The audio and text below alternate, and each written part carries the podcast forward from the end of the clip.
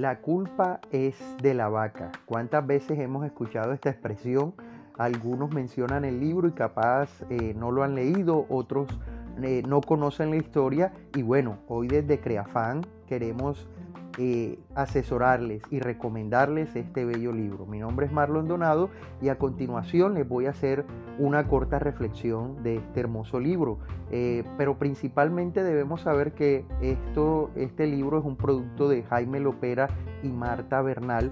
Son una pareja de esposos eh, que están dedicados profesionalmente hace mucho tiempo a trabajar el manejo de las relaciones entre personas, a entrenar equipos, para que sean efectivos en la toma de decisiones y en la solución de conflictos. Ah, recopilan un sinnúmero de historias importantes y eh, las publican en un libro llamado La culpa es de la vaca, donde pues en el mundo entero ha sido un éxito y ha vendido más de 300 mil ejemplares. Y su historia principal es la historia de la vaca, que es la que les quiero contar a continuación. Esta historia relata que un gran maestro le quería enseñar a su discípulo la importancia del trabajo, la disciplina y cómo eh, a través de ello nos superamos. Eh, resulta que el maestro eh, llevó a su aprendiz a una casa muy humilde, muy pobre, iban de viaje, lo llevó a ese lugar y les pidió a, esa familia que les permitiera hospedarse, ya que iban de camino. Esta familia los alberga, les da el hospedaje, y el joven lo primero que percibe es que era una familia muy pobre, era una familia muy necesitada y que su más preciado tesoro era una vaca. Ellos se sostenían de, esa vaca, ellos se alimentaban de la vaca, la leche que producía la vaca, me imagino yo que hacían el queso de lo que entregaba la vaca y su vida giraba en torno a cuidar a esa vaquita, a entregarle, a darle de beber agua, a darle de comer eh, pasto a la vaca y todo giraba en torno a la vaca. Eh, el maestro despierta al joven y lo invita a salir eh, muy temprano, en horas de la madrugada, a continuar su camino, pero antes de salir, el maestro eh, conduce a la vaca a la muerte. El joven le impactó esto porque dice, pero ¿cómo es posible que para yo recibir una enseñanza tengo que ver la muerte de esta vaca y esta familia que depende de este animal. Fue impactante para él presenciar esa lección que no pudo entender. Eh, cuenta que ya pasado el tiempo la historia, el joven va pasando por ese mismo lugar mucho tiempo después y ve una casa hermosa donde quedaba esa familia pobre en ese lugar, una casa preciosa y el joven se apresuró al lugar, empezó a tocar la puerta y preguntó por las vidas de las familias que allí habitaban. Vaya sorpresa que se lleva el chico o el aprendiz cuando dice, no, nosotros somos el quien lo atiende, la familia que aquí vivía, sino que hace mucho tiempo nuestro más preciado tesoro, que era una vaca, perdió la vida y nos vimos obligados a realizar otras actividades comerciales, a emprender otras acciones para poder subsistir y afortunadamente nos ha ido también y logramos transformar la realidad de nuestras vidas. Sin duda es una bella historia, ¿cierto? Es una historia asombrosa, fascinante, que tiene muchas reflexiones para sacar. Pero yo hoy te quiero preguntar, o tú te puedes hacer esa pregunta, ¿cuáles son las vacas en tu vida? ¿Qué vives protegiendo? ¿Qué es lo que te atemoriza diariamente y no te permite avanzar? Hay veces nos conformamos únicamente con lo que tenemos. Y ahí es donde se acuña la frase que me encanta, un jingle nuestro en Creafan que dice, existe un lugar donde los sueños se hacen realidad. En Creafan con tu familia encontrarás ahorro, crédito y recreación. Qué bueno que te puedas asesorar con nosotros y, y emprender nuevos caminos, emprender nuevos proyectos junto a una entidad que te puede formar eh, financieramente y tú poder emprender ese camino. Eh, hay veces tenemos como esta familia temores, cuidamos nuestro más preciado tesoro, decimos que estamos afortunados, pero Dios, la vida, nos tiene mejores cosas y hay veces eh, es pertinente perder las vacas en nuestras vidas. No sé cuál es la vaca que cada uno de nosotros puede estar protegiendo y seguramente la culpa no era del animal, la culpa era de los dueños del animal. quiero unir y hacer un paralelo a Yokoi Kenji. Yokoi Kenji es un conferencista de madre antioqueña y padre japonés, madre colombiana y padre japonés. Y Yokoi Kenji logra vivir esas dos culturas, un conferencista muy conocido y él tiene una frase, mucha atención, la frase dice así, la disciplina tarde o temprano vencerá el talento o la inteligencia. Nuevamente te la repito, la disciplina tarde o temprano vencerá el talento o le puedes llamar inteligencia. Él, uno de sus temores era ir a Japón porque cuando niño crece en Colombia empieza a crecer y le dicen los japoneses crean televisores, son superdotados y uno de sus temores era trasladarse a una cultura donde él sentía que iba a ser eh, menos inteligente que los niños de, del Japón.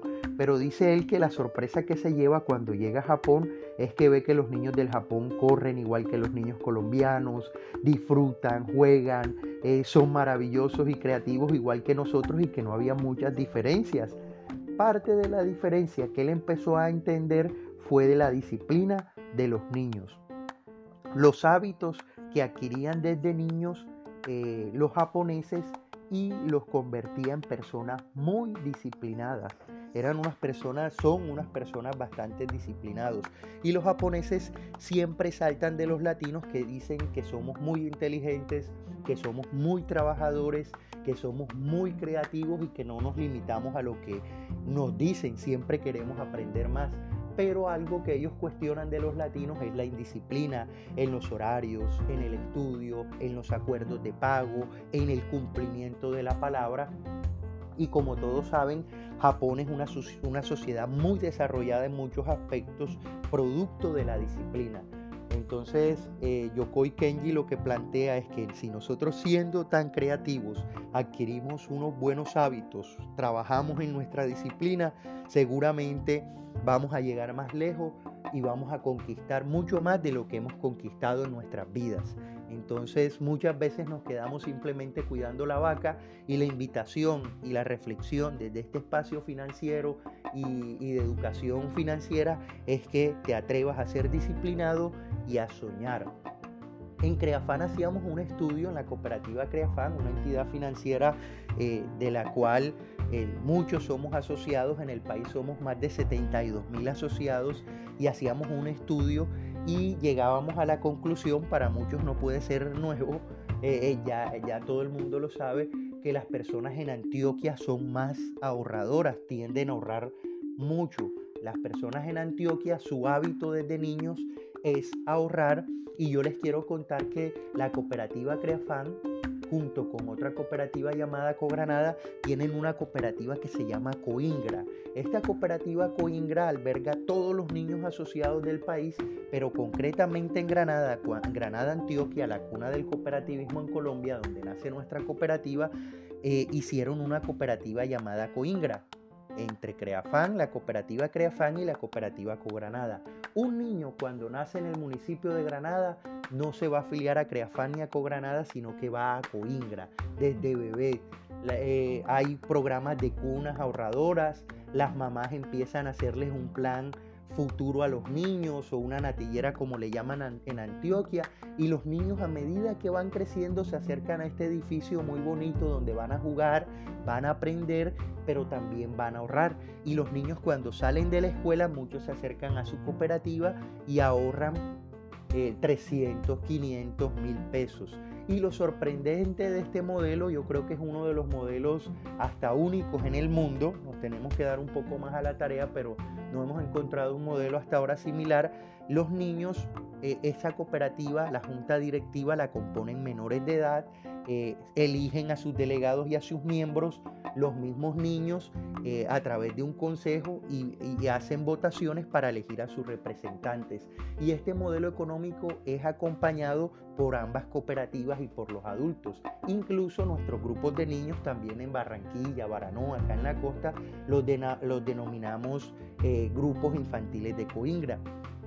Pero qué hermoso que desde niño ya van adquiriendo estos hábitos, qué hermoso que desde la escuela van y ahorran los 300, los 500 pesos y que las mamás desde pequeños eh, inculcan estos hábitos de ahorro. Eh, y es lo que queremos habituar en ustedes o proponer. ¿Por qué no les enseñamos a nuestros niños el hábito del ahorro? ¿Por qué no empezamos a dejar esas vacas, las excusas y adquirimos disciplina en nuestras finanzas y en nuestra vida diaria? También dejemos esos dichos que ya el oro viejo no da la, la pata, como dicen por ahí.